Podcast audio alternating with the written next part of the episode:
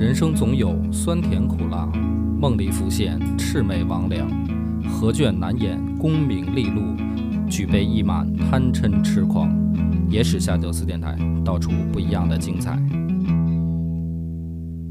本节目由幽琴卫浴冠名播出。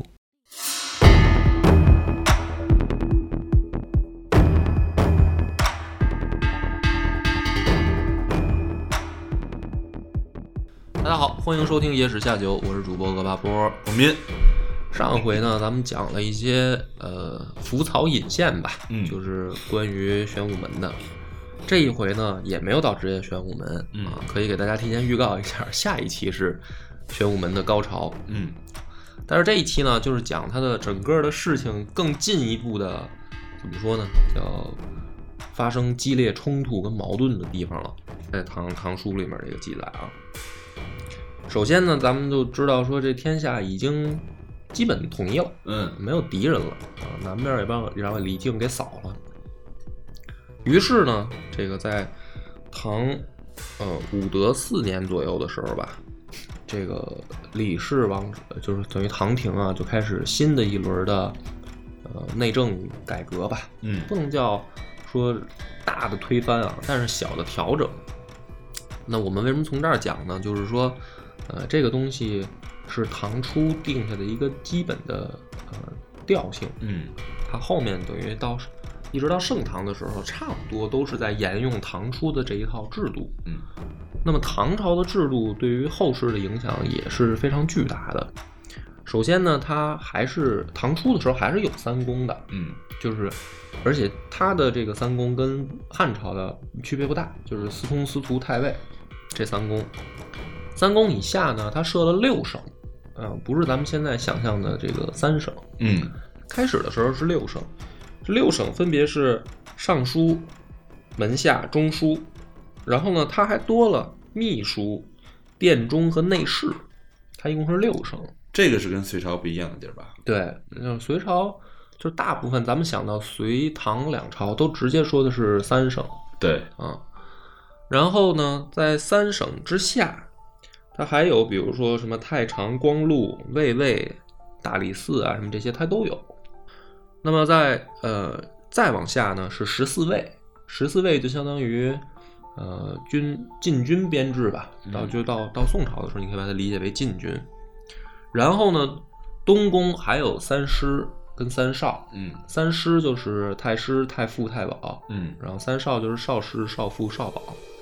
然后从这个再往下呢，还有比如说，呃，学习就是国家的教育也也有国子监，那个时候就有了，因为唐朝已经开始大力发展科举了，嗯。就其实隋朝开始，对对，然后唐朝再进一步完善嘛，所以国子监呢，当时的国子监其实是分为了呃几个怎么说呢？我们现在理解可以叫学部吧，呃，你可以把它理解为国子监是国家办的大学，对，连着公共考试的这种学校，嗯。但是呢，跟我们现在想象的不一样，是国子监里面它还是分成了不同的学科。这个学科不是像我们现在想的说你是数学、英语、地理、物理、化学，对对，也不分文理啊，它 都我觉得它都是文科。好，有一个理科就是数学，嗯。它有算学嗯。啊，但是它这个分科是什么呢？就是呃，首先最高的是太学，你嗯这个太学是一个学科啊，你就可以把它想想象成一个这个怎么说呢，叫大学部吧。太学里学的是什么东西呢？我也不知道，嗯我也不太清楚。就是大基本上他学的都是经学啊，但是具体讲什么我就不知道了。也，那你可不可以理解为太学就相当于现在的博士，可以这么理解，就是你要自己做研究，可能自己做一些深入的这种东西了。嗯，不是说研究的深浅问题，而是说，呃，它有一个特别明确的标准，是入太学的是必须三品以上官员的子弟嗯，就可以进太学。啊，是子弟啊，对啊，对不是你当三品官儿，那你国子监毕业的学生就有可能入朝为官了，对，对。但是他入学的标准是这个，然后太学之下呢，分成四门学。四门学不是说这个有有四个学科啊，它这个这个部就叫四门学。嗯四门学是五品以上官员，嗯就是三品以下、五品以上。进四门学。嗯然后再往下呢是律学，律学是九品以上的官员，嗯五品以下，九品以上。然后再往下呢就是书学和算学了，这两种就是你可以没有品级。也就是说，你可以发现当时唐朝的国子监，它的一个区别是按照官员这个品级，他子弟可以进相应的这个学科学部去学习。所以它不是按我们现在理解的说学的是这个你分不同的，比如说你学文理什么的这个。那么实际上你可以发现是什么呢？虽然已经开始大力推行科举制了，嗯但是还是有九品中正制的延续影响。嗯嗯就是不是像我们现在想象的说，呃，只要你这个 努力读书，嗯，然后你就完全不看品级的这个影响，那倒也不是。那会儿我可以理解成还是精英教育。嗯，其实还是等于都有嘛。对比如说你是一个寒门子弟，嗯你也想发奋读书，想立志进国家办的这个国子国国国学国子监，嗯，那你肯定是进不了这个太学。太学的。对你只能比如说你进个算学或者数学，嗯嗯那你将来出来呢，八成啊，就唐初啊这是嗯，八成也就是个吏，对就，当不了官了啊。然后这个是他的这个等于呃人才选拔系统，司法系统呢也进一步完善了。首先呢，这大部分呢还是隋的隋朝，比较明显的就是十恶不赦和五刑嗯，啊。你知道咱们现在老说十恶不赦吗，十恶？十恶对，呃，这个到咱们现在来说呢，好像是一个成语，但是很多人都不知道十恶到底是哪十恶。对什什么叫十恶不赦呢？就是说，按照其实在这个古代啊，比如说咱们现在说的唐朝，你在唐朝这个十恶不赦，不赦指的是什么呢？是刑法的这个标准，嗯就是有十项罪名，你要是犯了，你就必死无疑了。就是说，比如说新皇登基或者国家有什么大事儿，嗯。那个大赦天下的时候也不赦，嗯。是这意思吧？嗯嗯。啊，那么这十项呢，嗯这还是念一下，因为不多嘛。嗯。谋反、谋大逆、谋叛、恶逆、不道、大不敬、不孝、不睦、不义、内乱，嗯，就这基本上是危害国家安全罪。怎么说呢？在封建封建时代，这个属于就是你要是犯了这十条，你就可以不用做人了。嗯 就是人为的把你人道毁灭了，可以。那么，除了十恶不赦之外呢，呃，就这十个相当于死罪。嗯除了这个之外呢，那就还有五行。这个五行指的是什么呢？就是说你没犯，你犯的这个罪不到死，嗯那么五行实际上是惩罚措施。五行就是包含这个踏杖、袭流死。哦，哎，这是什么呢？就是说这个五五种刑罚嘛，踏杖呢？踏杖就是打呀，哦，嗯，袭就是贬，嗯就流流放和死死，就五行里面是包含死，嗯但是剩下四个就是还不危及危及到生命。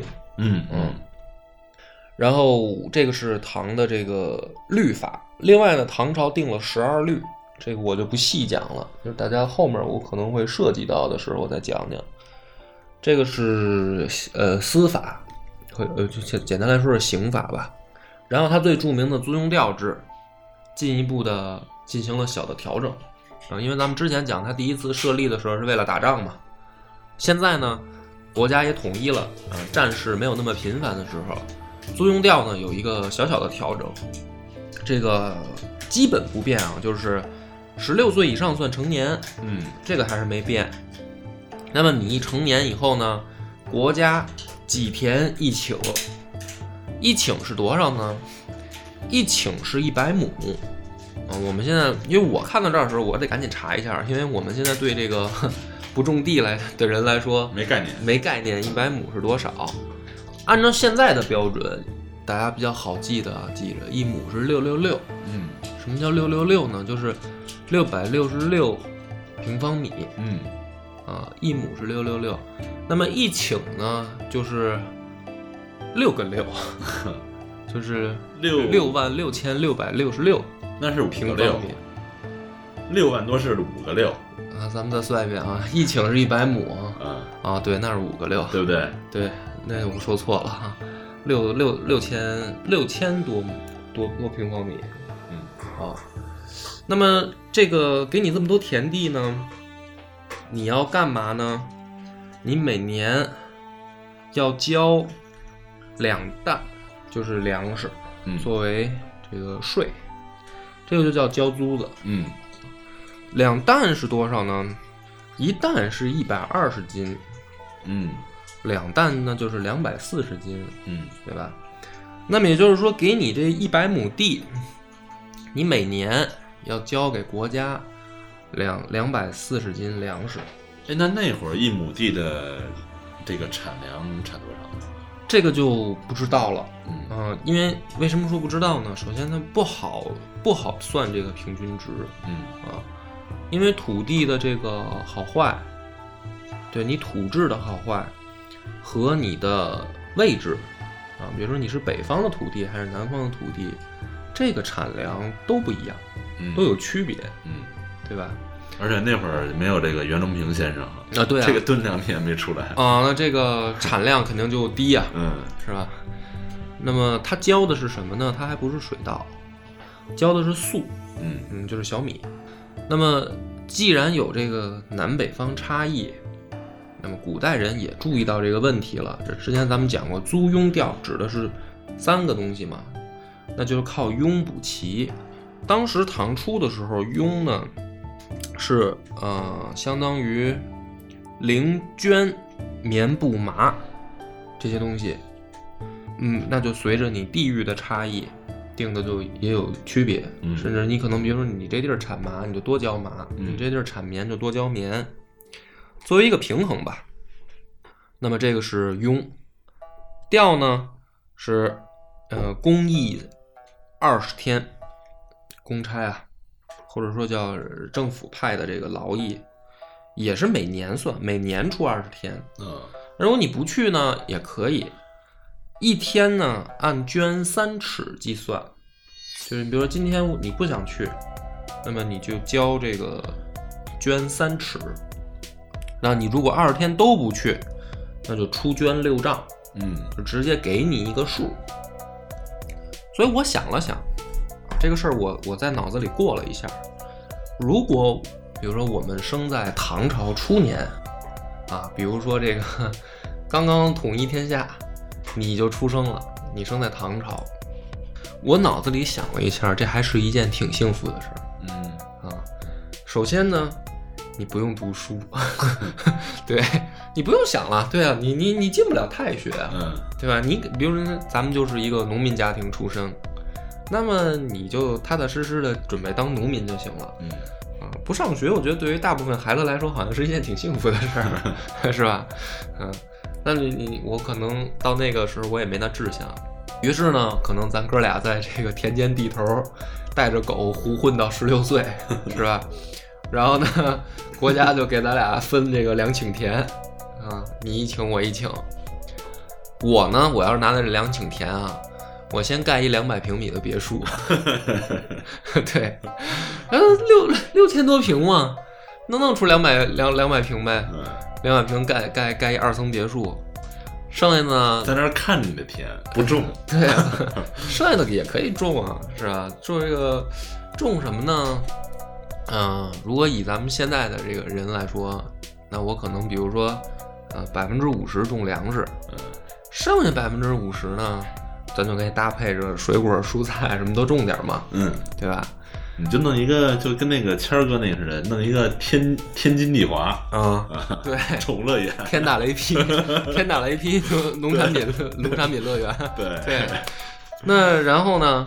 你看这个，咱也甭比，嗯，就是没有什么富二代，门当户对嘛。富二代你接触不着。对你也接触不着啊啊，你也不用想娶白富美，嗯就是附近村儿找一媳妇儿，完事儿你让他织布，他就每每年多给多给我织出六丈来，嗯我也就不用交佣了，嗯是吧？然后国家赶上大事儿出去这个上出去出差二十天，嗯嗯，反正也没有什么大仗，唐初还行啊，只要别进李靖的部队 就就行啊。所以我想这个还是一件挺幸福的事儿，当然这是开玩笑了啊，嗯，肯定没有现在生活的好，起码吃不上肉。对，对，估计这一条就废了。因为这个当时你要想养那个副农副副产品，那个呃养那个畜牧业的话，嗯您粮食够不够交啊？嗯，二百四十斤是吧？还得留够自己家吃的，其实二百四十斤，得还得把粮食养养养猪，二百四十斤，现在听起来可能不多啊，在那个时候还是不少的。对，那么国家基本上来说啊，我觉得定这个制度啊，没没有什么大的呃问题或者隐患。它毕竟是开国初年，嗯，而且从这之前，隋朝短暂统一啊，确实时间不长，二十而亡了，嗯，再往前一直是打仗，对，南北打仗，所以在这个情况下，唐朝的这个初年啊，情况还是比较理想的。那么上层呢，咱们就要说到，就是我前面铺垫这么多啊，实际上是先给大家描绘一下背景蓝图。嗯，那么上层呢，就出出这个最关键的问题，就出事儿。嗯，出了一件什么事儿呢？说有一个人叫杨文干，造反。这个杨文干呢是庆州都督，这是掌兵权吧？呃，那他有有兵权，嗯啊、庆州一一州的这个军事归他调度，他就造反了。那么这个事儿我要单拎出来讲的，就是说他跟这个玄武门有关啊。他很奇怪，奇怪在哪儿呢？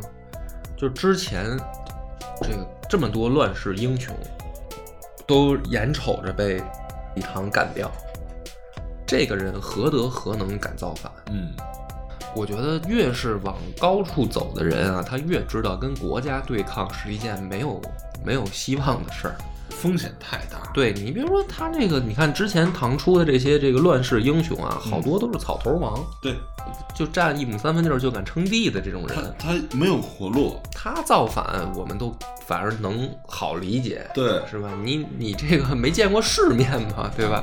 你见的天天就是你们这个村门口的片儿警，你可不是觉得你牛逼吗？但是这个家伙呢，他毕竟混成了一州的这个地方长官啊，他造反，这个事儿就其实啊很奇怪，嗯，没没有道理，对吧？那么他为什么能造反呢？史书里说他背后有后台，是谁呢？那么说他的后台呢是李建成啊，啊，那这个事儿又是怎么等于怎么发展的呢？就说啊，这个李建成跟李元吉啊，俩人就越来越讨厌李世民，嗯，老觉得说李世民这个呃有在朝中有威望啊，也有人气儿，于是呢，哥俩私底下就商量这事儿，说怎么办。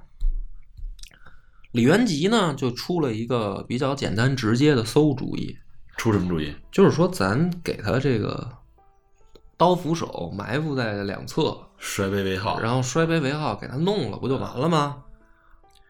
李建成呢，就是说说这小子啊，二弟也比较鸡贼，他来咱这儿的时候呢，一般都是跟着爹来，嗯都是李渊有的时候过来的时候，二弟跟着，他自己他也不来，所以说你这馊主意呢，不太好的地方就是你要玩这一套啊，那不小心给咱爹也一块卷包会了嗯，啊，这个不太好。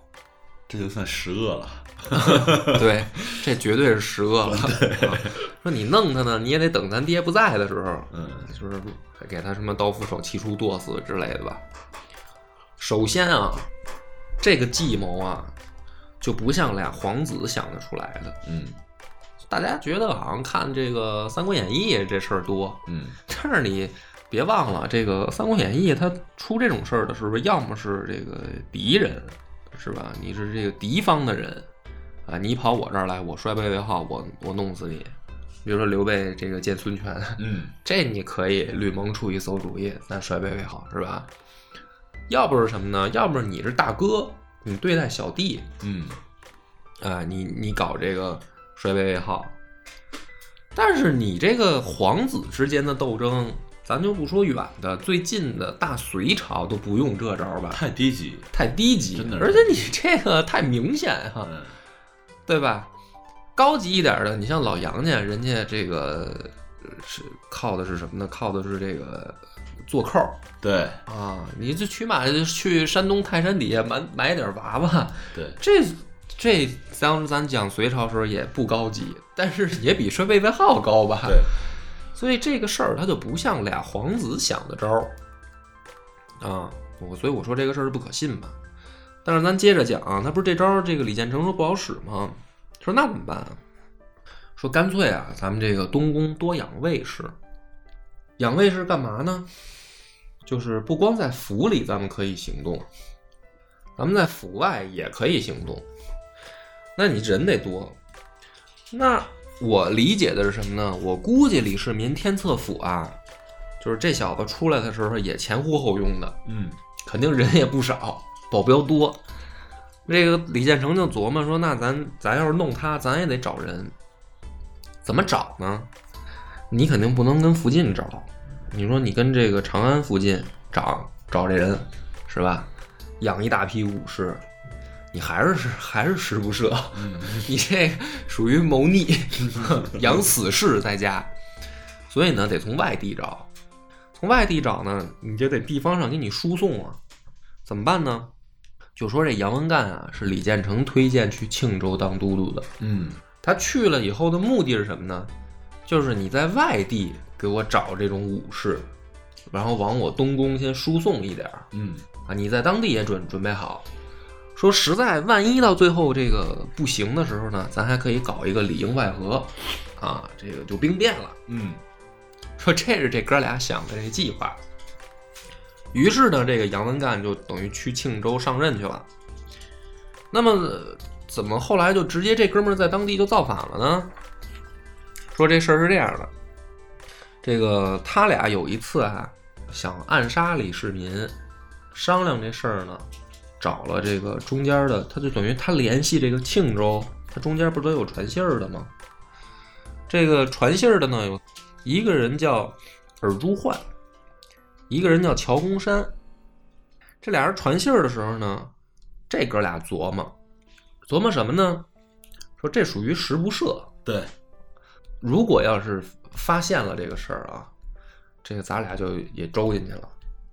于是这两个人呢，可能政治觉悟比较高啊，就跑到这个李渊那儿把这事儿给告发了啊，这是站队的问题，这是啊，这就很蹊跷嗯，嗯，就是你这个找传信儿这个也太不靠谱了，因为这种传信儿的人理应应该是自己的死党，对吧？对吧？大军师司马懿看过，大军师司马懿这个传信儿的，这个找谁啊？找儿子 连司马昭都不告诉，因为那个电视，当然当然那是电视剧啊。嗯但是我觉得这个还符合这个一定的逻辑啊。比如说你要干这事儿，你得找亲信的人啊。你不能让他在中间还考虑要不要站你这个队呀、对呀、你这也太不靠谱了。啊，然后这事儿一发觉呢，李渊呢就这个就不高兴了，说这事儿肯定不行。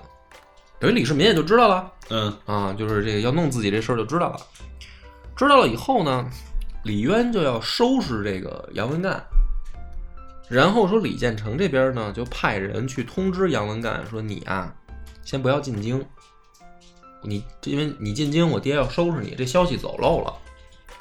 然后这个这么着传到杨文干那儿，杨文干就说：“那我索性啊，我既然是这样，我一不做二不休，我就造反吧。”所以这个杨文干一造反呢，这事儿就是爆发出来以后啊，说这个李渊就找李世民就说说眼下这个怎么办？李世民呢就说说那平叛嘛。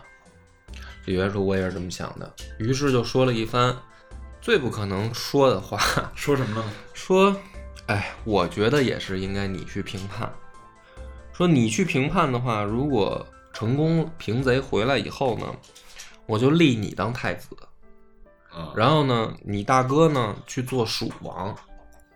如果将来你大哥也要造反的话，这是李渊说的啊，不是我地域黑啊。嗯李渊说，蜀兵一般都不怎么能打，你去平了蜀蜀地也好平啊啊。，这是李渊说的。李渊说的，我也我觉得可能也不是李渊说的，我觉得可能是李世民说的。对，他说这个说你你当太子，你哥当蜀王，有一天你哥要不服，你去蜀地平叛也好平这不就挑事儿吗？啊。然后呢，说这个李世民就去了，去了就把这杨文干就给干了。干了以后呢，说回来以后啊，发现李渊又不提这事儿了，就是前面说这事儿好像跟没说过一样。也没封他当太子。啊，没有，没改。然后呢，还有个解释说为什么呢？说在李世民带兵出去平叛的这个过程当中啊，这个李建成跟李元吉又去找李李渊的这个嫔妃们吹这个枕旁风嗯啊，就是让这帮人说李世民坏话。说说什么坏话呢？就是说这个老二本身兵权就掌握的很强啊，你现在你这个给他这么高的这个兵权，呃，他不但是能能这个把他大哥平了，你这当爹的也收拾不了啊。嗯就是说这些乱七八糟的屁话吧。然后说呢，李渊又回心转意了，啊，就觉得是啊，说我可能还能活个几十年呢，啊，于是呢，回来以后又不提这事儿了。然后李世民的反应啊，史书上说说付之一笑，嗯就是啊，就爹又拉抽屉了，嗯啊，没事儿，哎，就这么着吧，一笑完了。然后这事儿他的矛盾就进一步的激化啊。呃这个话锋一转啊，说这个突厥那边，突厥那边呢也有事儿，说当时的这个突厥不是赢了萧皇后跟这个隋炀帝的孙子杨正道嗯去突厥吗？去突厥以后呢，这帮人也想着说给隋朝报仇，正好呢，这个天下不是都大定了吗？还唯有一个地儿啊，就是这个朔方。朔方呢，有一个叫梁师都的家伙呢，还不服李唐，他是唯一一个就不服李唐的了。他没事儿呢，就跑去突厥那儿就请救兵，说那个你要是能不能借我兵啊，咱们一去把这个李唐拿下，啊，给隋朝报仇。当时的这个可汗叫楚罗可汗，楚罗可汗呢，呃，本来已经同意了，后来呢，没过几天呢，都已经准备出兵的时候，楚罗可汗生病死了。嗯死了以后呢，他这个可汗的位置就交到了杰利可汗手里啊。然后那义成公主呢，又给杰利可汗当媳妇儿。嗯这个杰利可汗呢，就决定执行原有的这个方针，就是进攻大唐。啊，这话锋一转，转到这儿，为什么转到这儿呢？就是说啊，这李世民没事儿呢，就跟李渊就说，说这个突厥老来边境作乱，从唐武德四年到唐武德七年，边境上就没消停。嗯啊，这就不是这个等于国家统一的这个内部战争了。嗯啊，那个突厥老老进攻，这属于外患。嗯李世民呢，就是说说这事儿呢，咱们是不是解决一下啊？啊，儿愿这个提兵数万，帮这个父皇呃分忧解难。分忧解难，把这个边患问题解决了。李渊就很高兴啊，就是说，哎，这个挺好。然后呢，就又被人这个打小报告，也还是这个李建成跟李元吉两个人在背后挑唆，就说什么呢？说这个突厥啊，每次来就是为了抢钱嘛，嗯啊，所以呢，退突厥啊，其实不用兵，就给点钱，突厥就走了。所以这事儿不是李世民才能干，嗯谁都能干。李世民为什么这么积极的这个去平突厥呢？因为他也知道给点钱突厥就走了，所以他借着这个名义，他就是想掌握兵权啊。因为你这一对外战争是吧？那你这个军权都不但是掌握军权了，那掌握的还是这个边防精兵嗯啊。对，你们不是说那种二三流部队了，地方部队那都是这个等于唐朝的正规军里面最能打的部那个队野战军。啊，野战军。嗯，那李渊什么反应呢？李渊说：“那你说怎么办呀？就是你说这个突厥好退是吧？不让李世民去，那他老来，你老给钱也不是个事儿啊。”然后说这个李建成就又出一主意，啊，这个主意也是比上一个更馊。嗯他说：“你看突厥为什么来啊？因为他羡慕啊，咱们长安太繁盛繁华，长安太太有钱。说这样，咱们迁都，咱们呢把这个首都迁到河南去，然后呢一把火把长安烧了，烧成一片平地。这样的话呢，突厥一看说咱也没什么可抢的了啊，你要杀到河南有点远，是吧？这样的话呢，这个突厥也就不来了。啊，就有点董卓那 招儿。对对对对对啊，董卓是从河南迁到迁到那个陕西去。啊，对，对他这反过来，他说从陕西迁到河南去。李渊一听说，哎，这个甚甚甚妙，把长安烧了这事儿挺好。对，然后就打算执行，说唯独呢，李世民出来劝，嗯说戎狄为患，自古皆然，是吧？这个跟少数民族打仗这个事儿，那从汉朝就有，但是你也没见着说汉朝时候这个直接迁都啊，啊，那说到了本朝了，说这个父皇你是吧？圣武隆兴啊，这个言有中华，精兵百万，所向无敌。你你这个示敌以弱怎么能行呢？对吧？说这个事儿不可不可干。那李渊就说了，说那你你你你的意思还是打呗。李世民就强烈建议说，只有打才能解决。嗯就说你看这个汉朝，汉朝就是最后就是靠打解决的嘛。那你想不想当这个是吧？给他举了说提人儿呗，汉武帝，对啊，那多多风光啊！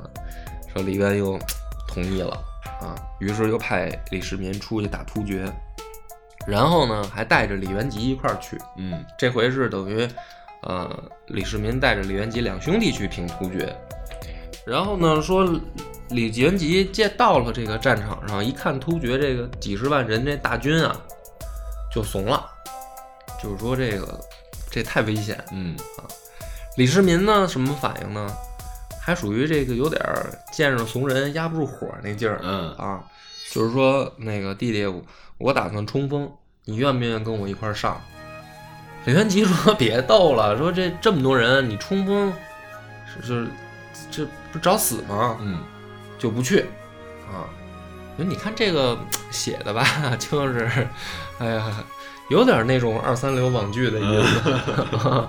李世民就说说那个，那你不去，我自己去。他就带着兵就这个出发了。嗯说多少人呢？数百骑，嗯啊，突几十万，又是这种数百计，数百计呢。然后，但是这个时候呢，说他为什么不怕呢？说他心里有数。什么数呢？他发现对方来的呀，分成了两波，竭力可汗是一波，另一波是突利突利可汗。这个突利可汗呢，是竭力可汗的侄子啊。李世民的数在哪儿呢？他是这么想的，说本来啊，匈奴这边啊也有这个父死子继的事儿嗯啊，但是呢，他们也有这个兄终弟及，主要就是看这个大上一任可汗死的时候，这个儿子大小嘛，儿子太小就传给弟弟，嗯。所以说呢，这个突利可汗呢，本身也有可能成为可大可汗，只不过就是他爹死的时候呢，自己年纪太小，所以呢传给叔叔了。那所以呢，这个竭力可汗对突利可汗啊，本身也有一个芥蒂，心里面就想，就是说，其实在这个从继承的问题上，如果我死了的话，他就能当可汗。嗯那么这两拨人呢，可能心里面就是也有小九九。嗯李世民这个心里所谓的有数呢，就来自于此。所以呢，他这个带着数百骑上去以后呢，他先跑到竭力那儿叫阵，啊，说这个敢不敢咱们大战三百回合什么的。竭力呢一看，说这么少就来叫阵，不正常啊，说不会有诈吧？而且知道对面来的是李世民，听说他在这个礼堂里面算是能打的王爷，就先说不打。不打，李世民就说：“那你这个既然来了，你又不打，你想干嘛呀？”说那个咱们可不可以谈谈条件啊？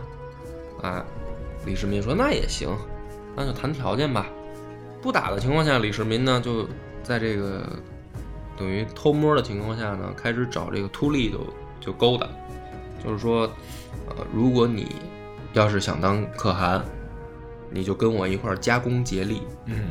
啊，然后事成以后呢，咱们这个签订互不侵犯友好条约。嗯。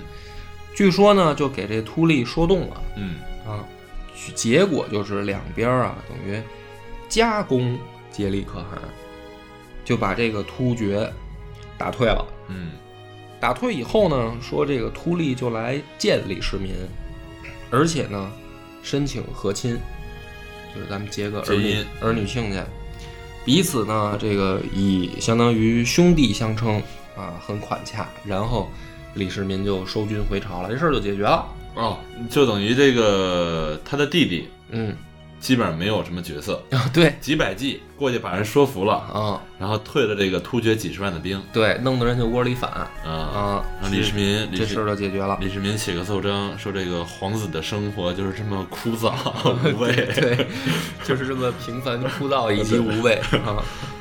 然后这个回来以后呢，李李渊就很高兴，嗯。就是说，哎呀，你看我这个儿子太能干了。嗯，啊！给他发非洲去，对，这个属于就是对内对内也行，对外也行啊。，对，嗯。于是呢，李建成和李元吉就更怀恨在心，嗯就觉得说，哎呀，这个老二现在风头正盛，所以这事儿回来以后，爹更高兴了。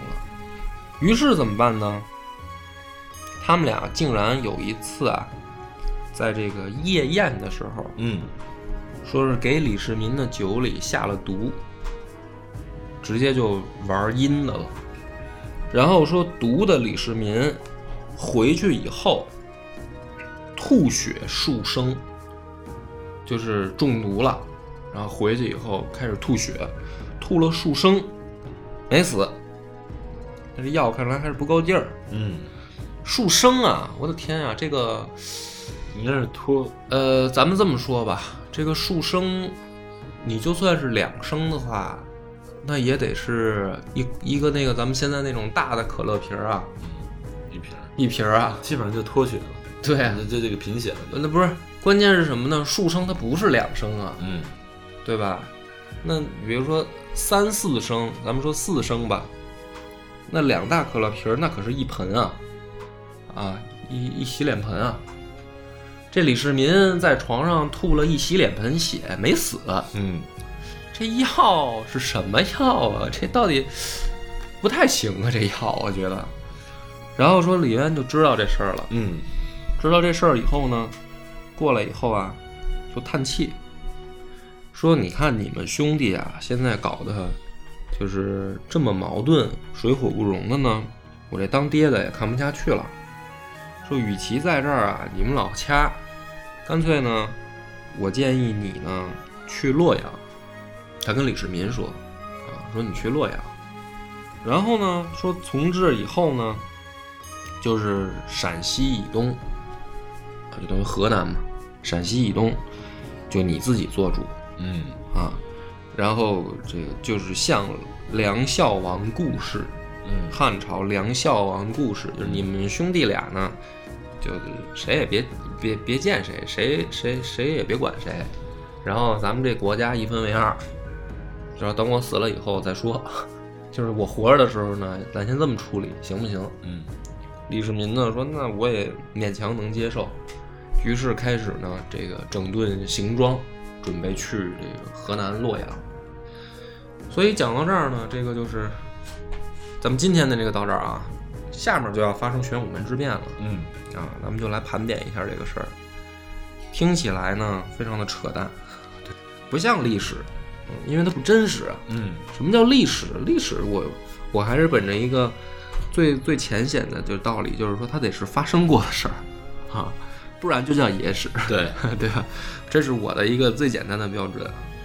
那么这段的这个故事呢，我认为它不叫历史啊，你可以把它理解为小说更贴切。但问题是什么呢？嗯，基本上我们现在看到的这个唐朝的关于这一段的描写呢，就是这个德行。所以大家可以来感受一下。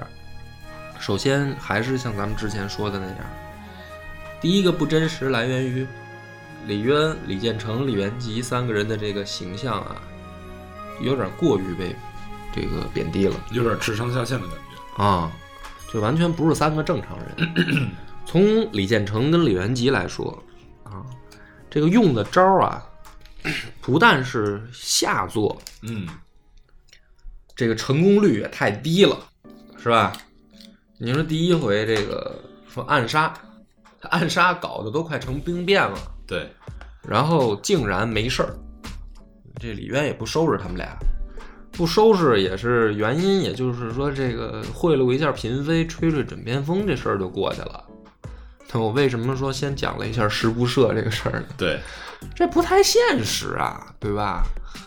你看后朝这个呃后世的这个历朝历代，你只要犯了十不赦，你的地位越高，你死的越快而且你别忘了，李渊是一个实际上开国之主啊。啊。他如果说没有点手腕，没有点这种远见的话，他能做到这一步吗？就是啊，因为咱们一直讲唐，一直看来是比如他几个儿子在前线打仗，但别忘了一切的领导还是在他之下嘛，对啊。对吧？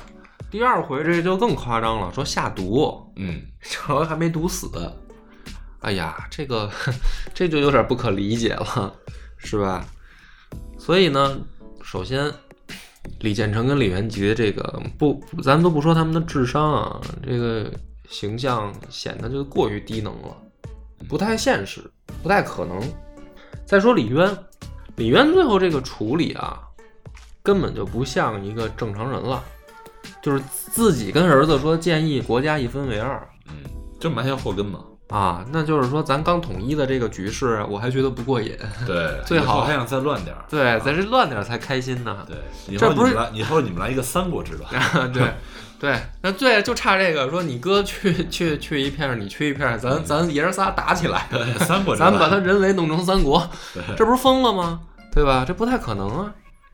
再说这个李世民，这李世民显得忒窝囊，就是说在这个敌军作战的时候表现的无比英勇，嗯可是，一到自家人这儿就显得无比窝囊，嗯是吧？让人读得吐血数声嗯啊！然后老爹说：“你去洛阳吗？”说：“行，我就去洛阳了，准备收拾东西走。”这不像一个同一个人啊！大家说不是啊？那那个前面不是有像兰陵王这样的人吗？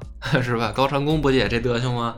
战场上无比英勇，回来以后无比的软弱，好像李世民不是这样的人，不是高长恭。咱不说后面因为发生玄武门了，他就不是这性格。嗯李世民他就不是这类人，因为什么呢？他就呀，高长恭是什么呀？高长恭是一直被人家这个排挤，嗯是吧？他在这个高家本身就是一个边缘化角色，他才养成了这种性格。他就是说我别招事儿，别惹事儿，但是国家有难的时候，我得替国家出力；但是国家没事儿的时候，我呀也别招事儿，别惹事儿。这是他性格形成的原因，因为他本身就被高氏一族排挤，他就不是那个嫡系。